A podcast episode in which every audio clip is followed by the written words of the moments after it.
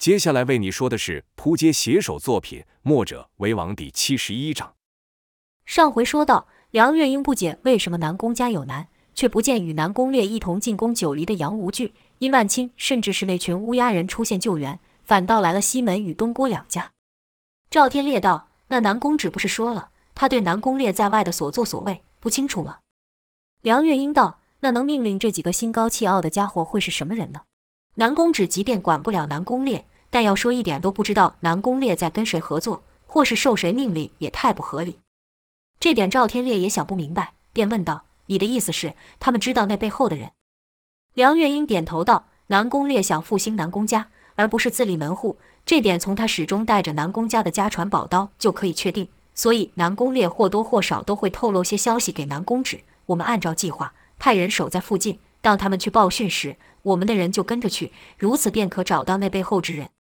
赵天烈道：“也只能如此了，是我失策，低估了南宫止，没想到他能跟江满红战到如此地步。如今月华没有找到，又得罪了三大家族。”梁月英握起赵天烈的手，说道。只要我们的月华能平安回来，就算是得罪全天下，我也不怕。赵天烈等人离去后的第三日，南宫止终究因伤势过重而不治。东郭醉与西门锦亲眼看着好友闭眼，心情甚是复杂。西门锦激动道：“我们四大家已经落到这种地步了吗？他九黎能如此霸道欺人吗？”可一想到费斯那一斧子，这份不甘心顿时又散去不少。心想：我连赵天烈手下的一招都胜不过，还拿什么跟人家斗？江湖道理本就如此，谁强谁说话。而后又想到赵天烈露的那一手功夫，更是沮丧，知道自己即便想替南宫止报仇，也是不可能的。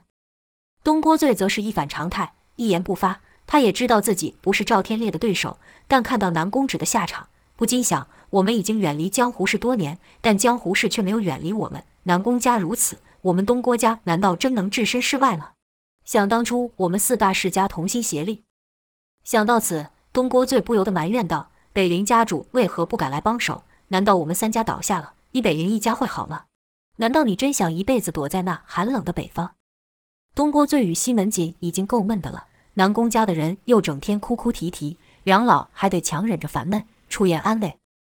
西门锦终于受不了了，说道：“当务之急还是得把南宫烈找回来，执掌南宫家。”东郭醉赞同道：“南宫家现在群龙无首。”他要再不回来，只怕这家就要散了。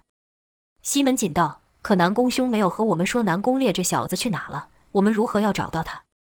东郭醉道：“听南宫兄说，南宫烈这孩子心心念念的就是重振四大世家的辉煌。”西门锦道：“还辉煌呢？东郭兄啊，你看看吧，这都乱成什么样了？这家要是散了，他还辉什么煌？退一万步说，不管他在外面做什么，他总不能不回来见南宫兄一面吧？”这可是他亲爹啊！如果他连这点都做不到，那什么都别提了。西门锦是愈说愈气，心想：我西门家败了的消息，很快就会在江湖传开了。都怪这臭小子，把我们辛辛苦苦守住的名声都给毁了。东郭醉却说：或许南宫侄儿做的才是对的。西门锦没想到东郭醉突然说出这样的话，不禁一怔，问道：你这是什么意思？就听东郭醉叹了口气道：我们和南宫兄一样都老了。胆子也小了，老到忘记了自己还是身在这江湖中。你我虽都甚少插手江湖事，不再和以前一样抛头露脸，但仍依我们的名望调解了不少事情。西门锦边听边道：“那是自然，有些事我们不出面不行，那是他们尊重我们。东郭兄，你提这做什么？”东郭醉道：“可我们也因此满足。我们三家的没落，身为家主的我们该负最大的责任。”安静了一会，西门锦才道：“那你的意思是？”东郭醉道：“我们只有两条路，其实我们一直都只有两条路。”西门锦问道：“哪两条路？”东郭醉看向南宫止，说道：“这就是我们现在走的一条路，满足现状的结果。”西门锦问道：“另一条路呢？”东郭醉道：“那就是烈儿走的这条路，拼尽一切让自己再度耀眼，或者彻底消失于武林。今日的南宫家，就是明日的我，甚至是明日的你呀、啊！”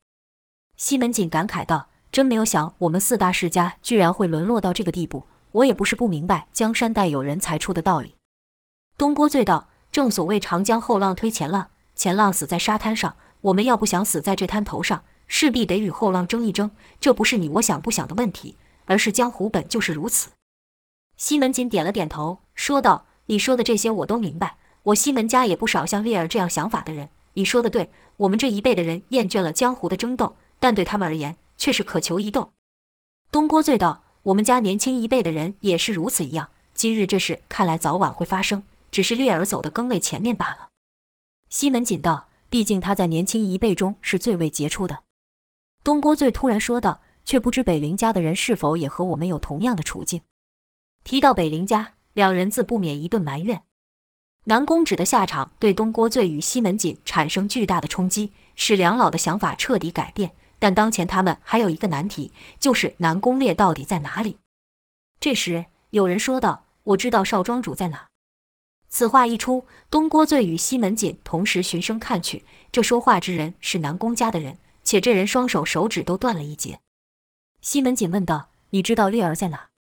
那人回道：“小人名叫宋旭。”少庄主曾派我去攻打药王谷，也带我去见过一个地方。少庄主就是在那里与杨无惧他们合作的。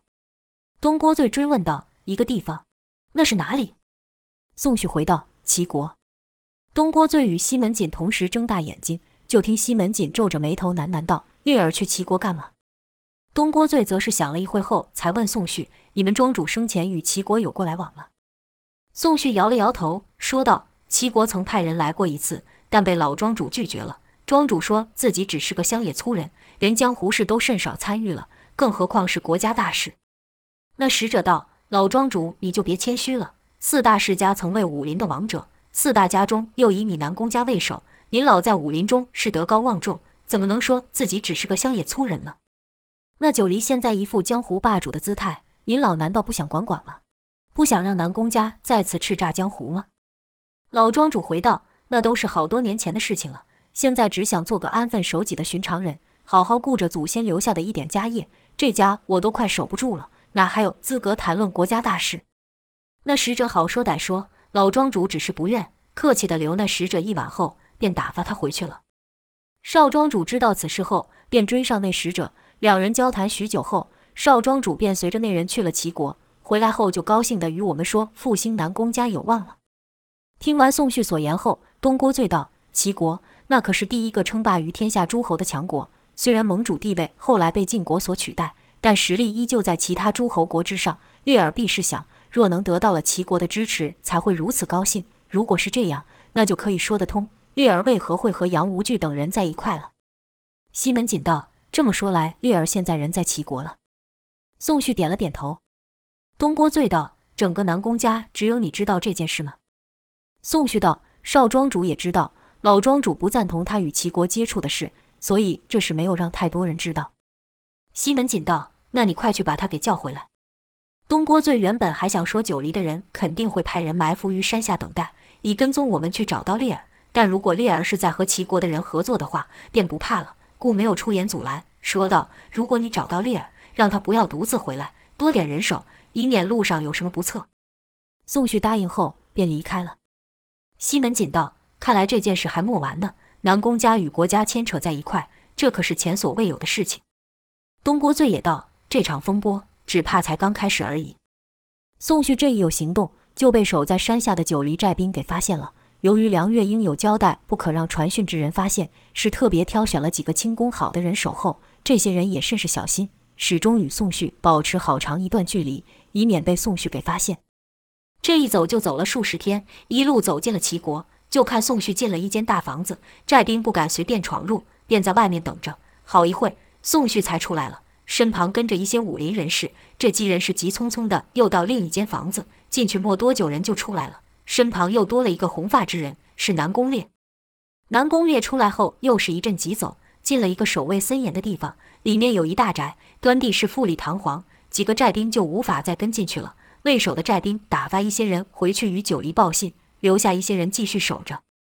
到了深夜，南宫烈才从大宅出来，身旁还跟着好些人，看起来武功都不低。伊万青赫然也在其中，还有一人甚是魁梧。开始还以为那人就是杨无惧，但仔细一瞧，那人虽也生得高大，但还是差杨无惧一些。由于离得甚远，听不到那魁梧之人与南宫烈说些什么，只见南宫烈连连点头，神情甚是着急。此时外面已有人备好马匹，南宫烈等几人上马后就催马狂奔。伊万青与那魁梧之人却没有跟着走。南宫烈等人骑马这一狂奔，寨兵就追不上了。魏守寨兵心想：难道那魁梧之人的地位，较南宫烈与殷万清都还要高？莫非这一切都是那人在搞鬼？我须得探清楚这人的底细，好回去告诉寨主。便继续守在那，就看那魁梧之人与殷万清说了一会话，神情甚是得意。正要转身回屋时，一阵马蹄之声由远而近传来。听到马车之声，那魁梧之人与殷万清等人是立时跪下，低头等候。那寨兵就想：这马车内是什么人？居然让这几人这般恭敬。马车来到那几人面前后，从中出来一人，光从服饰就可看出这人与常人不同。外披紫色镶金的长袍，内穿红色镶金的内里。那人摆摆手，伊万青与那魁梧之人才敢起身，而后由那人领着，几人才跟在后面进屋。寨兵就想：这是什么人物？看那气度不像是武林人士，倒像是什么贵族公子。可什么样的人能够让南宫烈他们卑躬屈膝呢？不行！我得将这事赶紧报告寨主。正想要撤退时，头上传来声音，说道：“你是谁？在这鬼鬼祟祟的做什么？”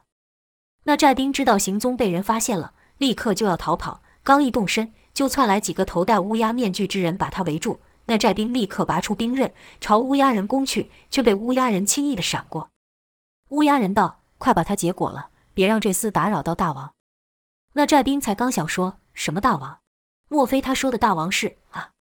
那寨兵就觉得后背一凉，同时有人用手捂住他的嘴，不让他发出声，跟着就倒了下去。可乌鸦人不知道，在几条街外有另一寨兵看到了这一幕。却说此时赵天烈等人也不在九黎寨上，而是带着梁月英、费斯与公孙仇等人急匆匆地朝义城池的方向赶去，因为他听到了两个好消息，一个是叶流星带来的。他与赵天烈说，赵月华与另一个不知名的小子已经脱离了殷万清的控制。第二个消息是，有人看到赵月华曾在那座城池中出现，甚至与墨家的人一起上了战场。这让赵天烈哪里坐得住了，立刻就率领人马下山去找赵月华。梁月英还在想，月华摆脱了殷万清自然是好事，可怎么会和墨家的人走在一块？这就奇怪了。赶了数日后，终于在途中遇到了赵月华与姚建轩。赵月华一见到赵天烈与梁月英，就忍不住扑了上去，跟着便哭了出声，像要把这几日所受的委屈全部发泄出来一样。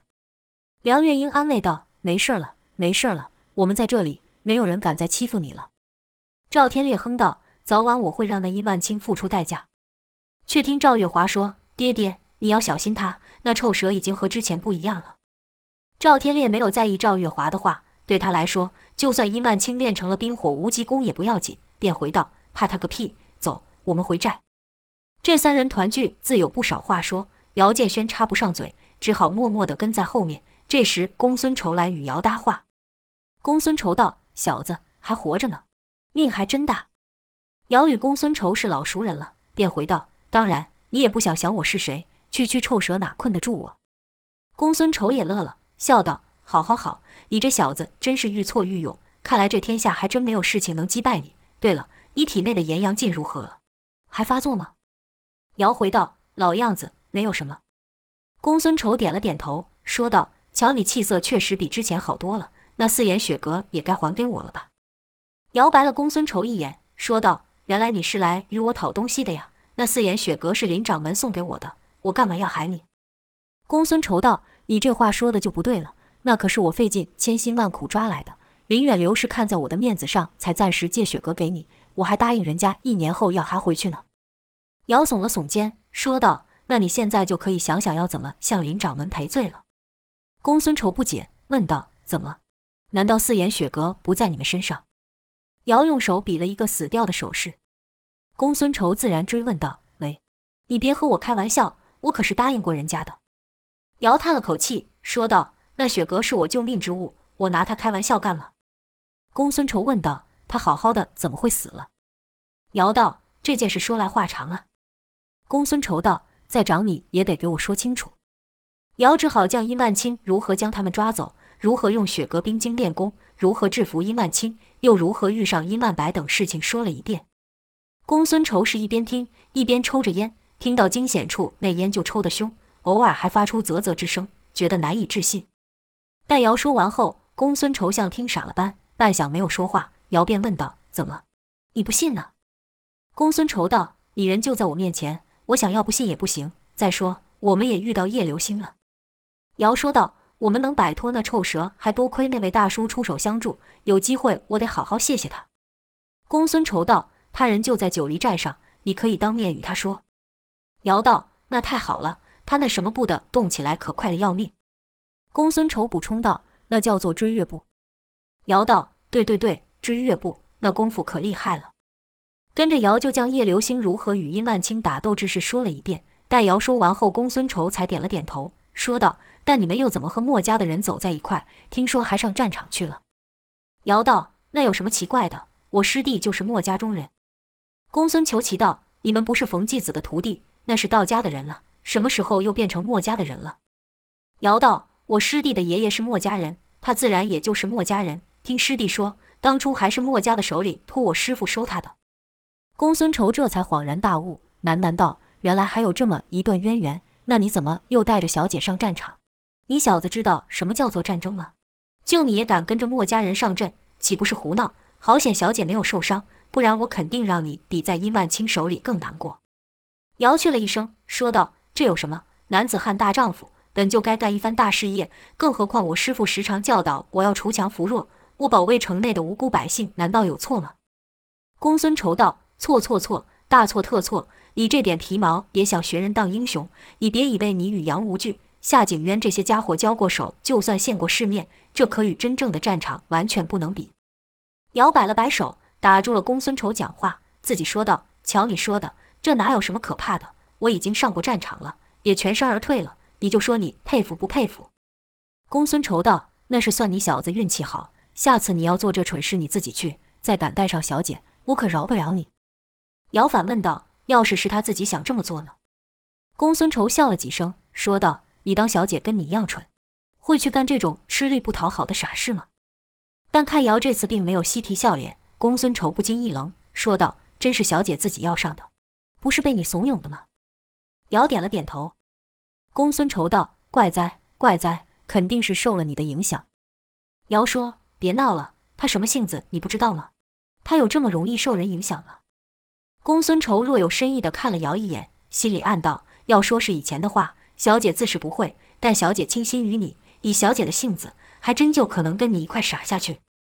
姚被公孙仇这眼瞧得不自在，说道：“你这眼神跟那臭蛇好像，肯定是在心里偷骂我。”公孙仇没有反驳，而是说道：“你别怪我唠叨，我还是要警告你，天下事跟江湖事可不能相提并论。你这点小聪明，对付武林人士还可以，但要想活命的话，劝你还是远离战场，少跟墨家的人在一起。难道你不知道？”世人都说他们是傻的吗？姚说道：“那是他们不认识他们，我可是亲眼见过他们，他们一点也不傻，而且个个武功高强，威风得很，还大受百姓们崇拜。”跟着姚就开始滔滔不绝地赞美墨家的人。公孙仇好奇姚建轩与赵月华两人被殷万青掳下九黎寨后的经历，赵天烈与梁月英自然更是关心，两人你一言我一句的，也在和赵月华询问事情的经过。赵月华是毫无保留的。将所有发生的事情都说了出来，只是赵月华说这些经过时，不断的强调姚是如何的保护他，在地穴里对付殷万青时，姚又如何想出以血革冰晶提升寒冰劲的功力，于战场上又是如何判死的护着他逃走。总之，把姚形容的既聪明又勇敢。梁月英与赵天烈听了是频频点头。说到以血革冰晶提升寒冰进攻力时，赵天烈与梁月英不由得互看了一眼，心想。这小子居然也想出了和随风子前辈一样的方法，真是聪明。赵月华知道现在有爹娘在，世上没什么东西能让他害怕了。这段时间所经历的事情，可说是惊险至极。愈讲愈开心，便将去到孤岛严阳晋被姚给吸走一事一股脑全说了，也不小心透露出许多心事。梁月英注意到赵月华提到姚建轩的表情时特别不一样，便传给赵天烈一个眼色，就看赵天烈是微笑回应。他自见到宝贝女儿平安无事后，就一直是这模样。尤其又听到赵月华这段时间所经历的事情，奇妙的程度丝毫不亚于自己碰上赤焰兽，巧遇随风子，去到冰火岛，并和与梁月英相识相爱的经过。赵天烈不由自主的就将自己的经历套在赵月华身上，心中也就默默的认同了姚建轩。更何况他还是冯继子的徒弟，算起来是自己恩师随风子的师侄了。有了这段渊源。自然让姚在赵天烈的心中加分不少，故赵月华一帮姚求情，说要赵天烈助姚练那冰火无极功以平衡体内的炎阳劲时，赵天烈是想都没有想就答应了。赵月华没想到他爹这么容易说话，便又问道：“真的？你可不能食言哦。”赵天烈笑道：“当然是真的，人家救了你性命，我们自然得知恩图报，替他想办法，免去了这祸。”赵月华心想：不枉费我替他说了这么多好话，便又问道：“那爹要怎么帮他？那四眼雪阁已经不在了。”赵天烈道：“有我在，何需要四眼雪阁呢？你不是说他体内的炎阳劲已经有四重天的功力了吗？这冰火无极功在四重功以前都不算难练，算是此奇功的一个关卡吧。待练到了五重功后，那才叫厉害。那时这冰火两劲抗衡的力量，比四重功不知要强上几倍。到那时候，体内冰火两劲已可生生不息于体内。但要是练功者的筋骨不行，可就遭殃了。”赵月华一听便紧张道：“那会如何？”赵天烈道：“功力反噬，性命难保。”赵月华惊道：“这么严重？但爹爹，你肯定有办法让这事不发生吧？”赵天烈道：“助那小子将冰火两劲练到四重功，自不是问题。在那之后，就得看他个人造化了。别说我帮不上忙，只怕便是让当初创此神功的人也没有办法。”赵月华一听不免失望，因为他知道这可与姚所期望的相差甚远，便说道：“可我的寒冰劲功力已经达到了五重天。”怎么没有像你说的这样？梁月英道：“你爹爹说的是练这奇功的正道，可不包含你那取巧练功的方法。”赵月华吐了吐舌头，没有再回嘴。赵天烈小声对梁月英道：“你看这两人像不像当初的我们？”梁月英笑道：“那你是要当我师傅的角色吗？”赵天烈说道：“那我还缺一个赤焰兽，你可否帮去和前辈借来一用？”梁月英道：“你想得美。”赵天烈道：“我要是帮助这小子。”也多少算是报了前辈的提携之恩了。梁月英道：“这点倒是没错，但你若帮那小子，有个人会比我师傅开心。”赵天烈自然回道：“你是说冯继子前辈吧？”这个当然。梁月英却露出一抹奇特的微笑，说道：“冯前辈高兴那是不用说了，但我说的是另有其人。”赵天烈问道：“那会是谁？”梁月英就将视线飘向赵月华，说道：“你真是个大浑人，连自己女儿的心意都不明白。”赵天烈这才哈哈大笑，说道：“夫人骂得对，骂得好。”赵月华听他们在后面窃窃私语，便好奇转头问道：“你们在说什么好笑的？也说与我听听啊。”赵天烈道：“没什么，你娘在与我夸你呢。”赵月华也乐道：“夸我什么？”梁月英道：“夸你有这眼力好使，脑袋聪明，行吗？”赵月华笑道：“这还用说吗？也不想想我是谁生的。”如此，三人又是一乐。而后，赵月华又说到自己遇到了墨家的人，尤其其中有一个年纪与他相似，叫做莫文的女子，那份气度，那份稳重，都让他向往。梁月英听到此，正色道：“月华，这次只能说你运气好，下次可不许你如此胡闹。战争乃国家大事，岂是我们该参与的？再说，凭你这点武功，就跟人上战场，不是嫌命太长吗？”赵月华反驳道：“可墨文年岁也和我一样啊，为什么他行，我不行？”梁月英道：“他是墨家弟子，墨家以旧时为己任，自然和我们不一样。你只看到他们威风的一面，没有看到他们辛苦与受人嘲笑的一面。这世上忘恩负义的人多了。我听说墨家人常帮助别人解危，可待危机一除，就被人赶走。你扪心自问，若是你遇上这种事，以你的性子，能像他们这样洒脱离开，毫不计较吗？”赵月华心想：哪有人遇到这事情会不计较呢？梁月英接着说道：“若有人恩将仇报。”你能够欣然承受，也不找那人计较吗？赵月华哼了一声说：“这种忘恩负义的人，自然是杀了痛快。”梁月英道：“要是我，只怕也忍不住。哎，这便是世人称他们傻的原因，救人水火却分文不取。总之，你以后少跟着他们搅和，我这是为你好。”赵月华还说道：“可是他师弟就是墨家的人，我们是朋友，他要有难，我当然要帮忙。”梁月英道：“墨家人都身怀绝技。”那是碰上了连他们都解决不了的麻烦，你去了又管什么用？赵月华便不说话了。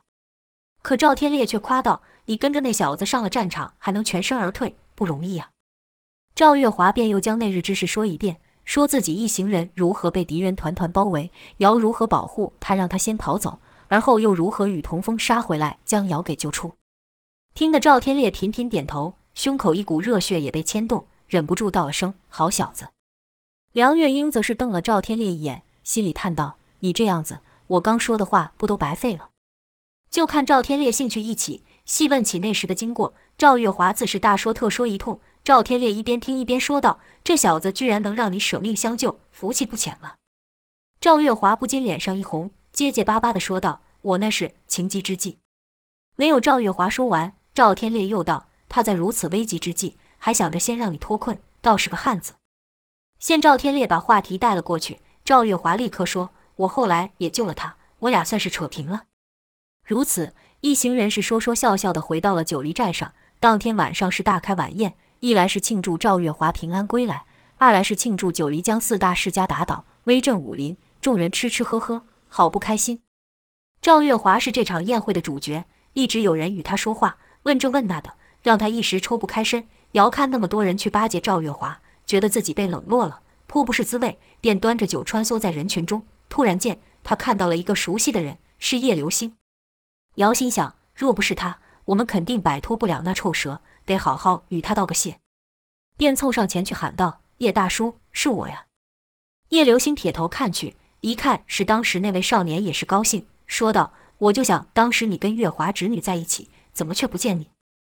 瑶道：“我又不是他们九黎的人，没有人要搭理我，这里的人我也不认识。莫他这么神气，你自然看不到我。”姚所指的他，自然是赵月华了。此刻他正在坐赵天烈与梁月英的中间，显眼得很。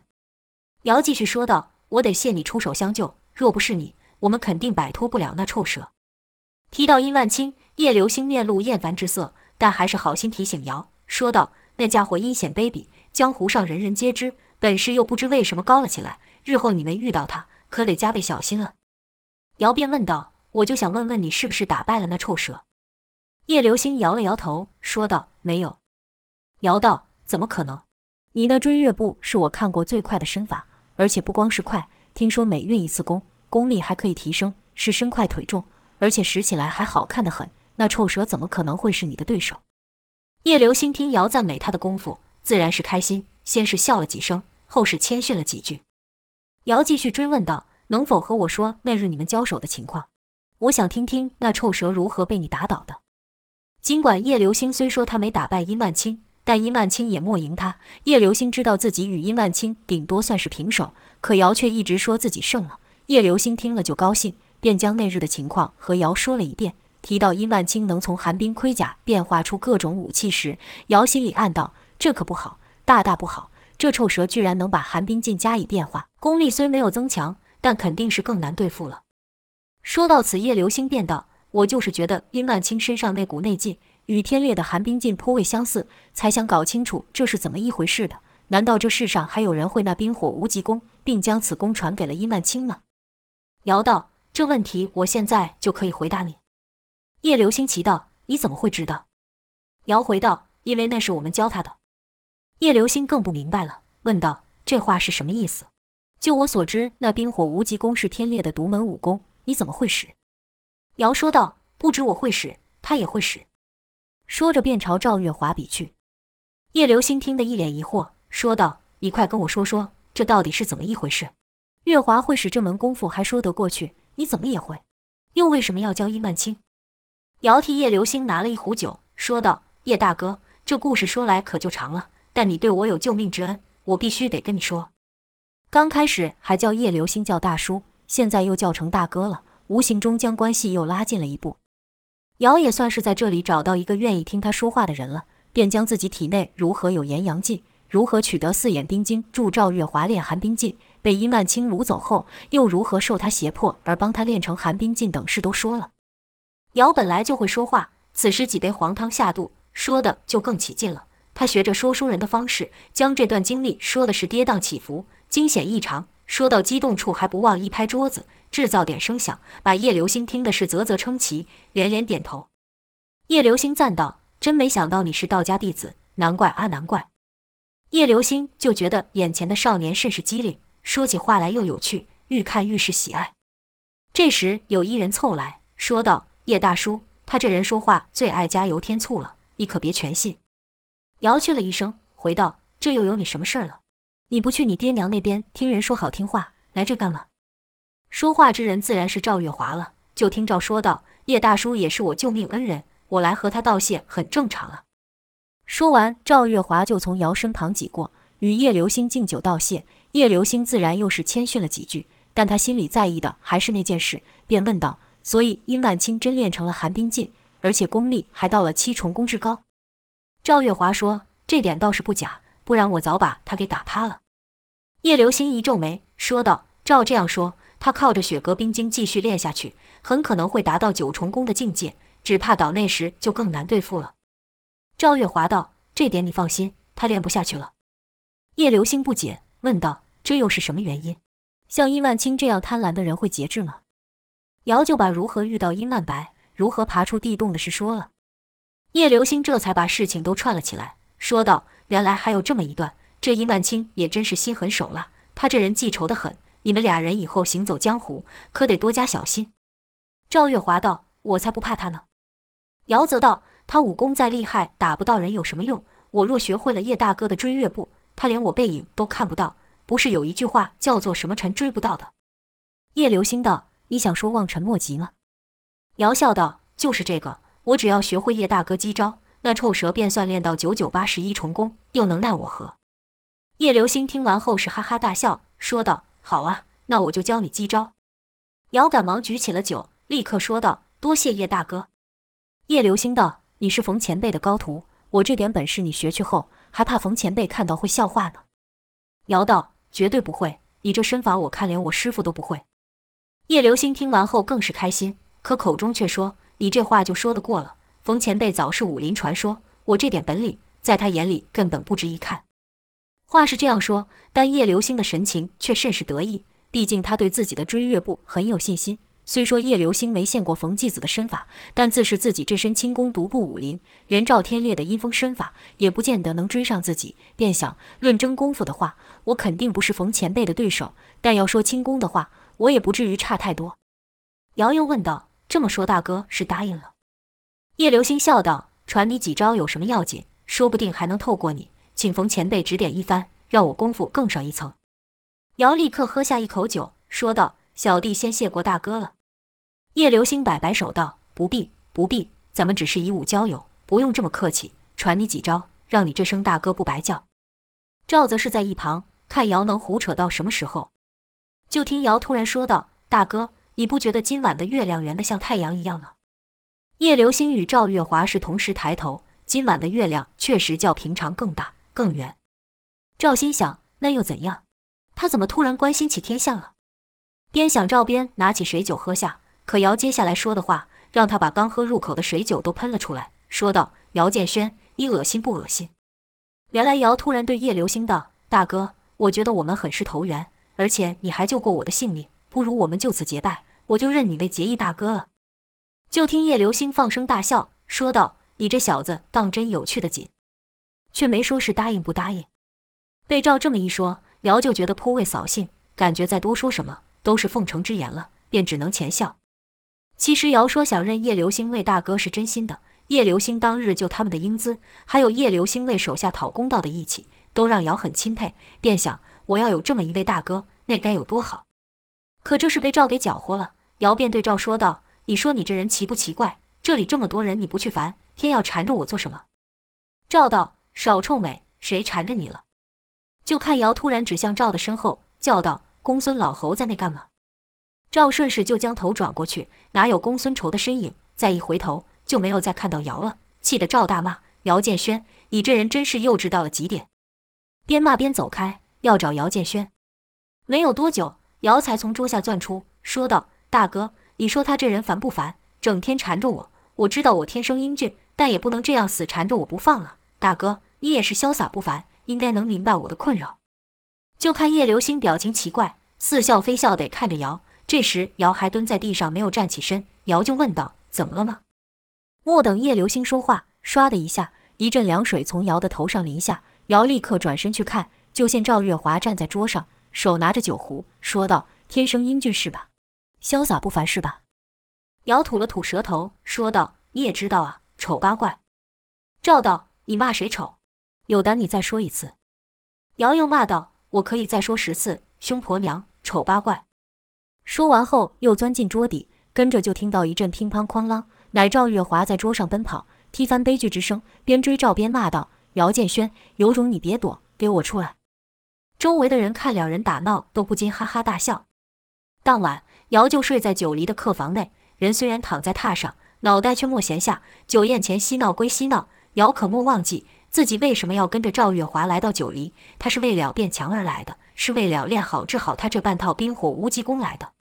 姚又想，这九黎寨上高手如云，叶大哥就是一个，另外那什么九黎四柱的武功，肯定也有过人之处。既然来了，我可不能空手而归，有什么好的功夫，我全学了去。到时候我不成为绝世高手也难。想着想着，姚就睡着了。睡梦中，他就看自己身穿白鹤相间的衣服，急速奔走，且模样甚是潇洒轻松。跟着一挥手，便打出炎阳劲，将一块大石给融了。又一挥手，撒出一道寒气，跟着是长啸一声，身子拔空而起，半空中连踢数脚，每脚踢出都蕴含着寒冰与炎阳之力。而后是双掌朝下，俯身而冲。就听“砰”的一声巨响，沙石飞扬，可这些沙石却进不了姚建轩三尺之内，好似在姚身旁有无形的屏障一样。